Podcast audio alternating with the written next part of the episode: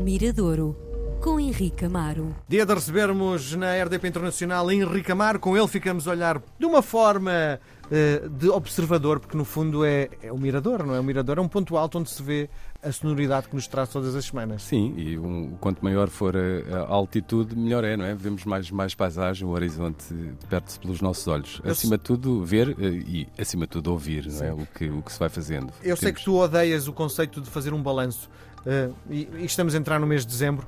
Mas uh, 2021 vai deixar saudades? Uh, acho que aos músicos não, quer dizer, deixa saudades, deixa um bocadinho de esperança, não é? Porque com a reabertura de tudo, houve aqui uma, uma espécie de os músicos vitaminaram. E depois, o disco que trazemos hoje é fruto também disso, que é todo aquele trabalho que foi feito durante a pandemia, que já estava feito, alguns deles até já tinham completado a produção dos discos, finalmente vão colocá-los publicamente. Foi o caso de, de, da banda de hoje, o Club Macumba, ou Clube Macumba, se o quiserem chamar assim, é um disco que terminou a produção na altura do início da pandemia e os autores decidiram congelar até melhores dias e agora saiu este primeiro single que vamos escutar hoje e o disco no final de janeiro estará disponível para todos. Ora, o que é que é o Clube Macumba? O Clube Macumba nasce da ideia do Tó Trips, músico com muito passado na música portuguesa e com grande destaque eh, através do trabalho que fez junto com o Pedro Gonçalves, eh, o trabalho que fez com os Dead Combo.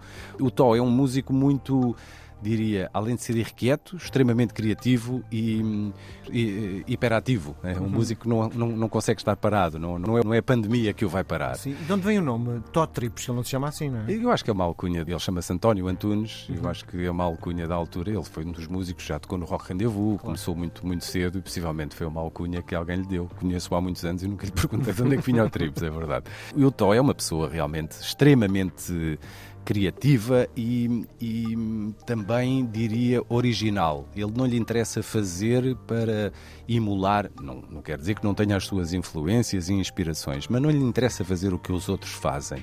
Otó sempre lhe interessou muito, até no trabalho que ele faz como gráfico, é um designer gráfico, trabalhou em publicidade. Interessa-lhe muito ter personalidade uh, naquilo que faz. E os Dead Combo foi um exemplo gigantesco dessa criatividade e dessa invenção de um som. Portanto, era uma banda que tanto iria ir buscar informação ao Carlos Paredes, como ia buscar informação ao Mark Ribot, que é um guitarrista do, dos Estados Unidos. Olha, é como se trabalhasse realmente num miradouro Sim. muito, muito alto, não é? Sim. A ideia do horizonte musical é, é gigantesco. Aqui juntou-se, durante algum tempo, trabalhou com um percussionista uh, de Coimbra, que é o, o, o, João Doce. Trabalharam os dois, uh, fazer alguns espetáculos, assim, diria, mais minimais, e depois, com o, o interromper de atividades dos Dead Combo, decidiu uh, agarrar nessas primeiras ideias ideias tinha com o João Doce e transformar numa banda. Convocou dois músicos, o Gonçalo Lourenço e o segundo músico, que é assim o apelido, mas também se chama Gonçalo, um saxofonista e um contrabaixista, junto com uma bateria e a guitarra do, do Tó Tripes.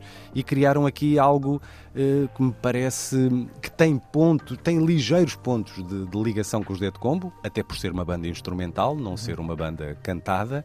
Eh, tem ligeiros pontos, mas diria que é uma banda mais mais, mais rock, uma banda Sim. mais próxima de um formato tradicional do, do, do, rock and roll. Não tendo uh, letra, não tendo voz, que ambiente é que me traz? E, vamos ouvir a seguir, é isso mesmo. É, é, Parece-me uma banda, diria, uh, dançável, que nós podemos dançar e traz aquilo que também, que eu creio que o Tó também explorou, a banda explorou aqui, que é uma ideia de um som mediterrâneo, não é? Um, um som onde existam metaforicamente palmeiras, eh, portanto, nunca esquecendo eh, que somos portugueses, eh, o local geográfico onde, onde vivemos, mas nunca esquecendo essa vertente mediterrânica onde nos inserimos.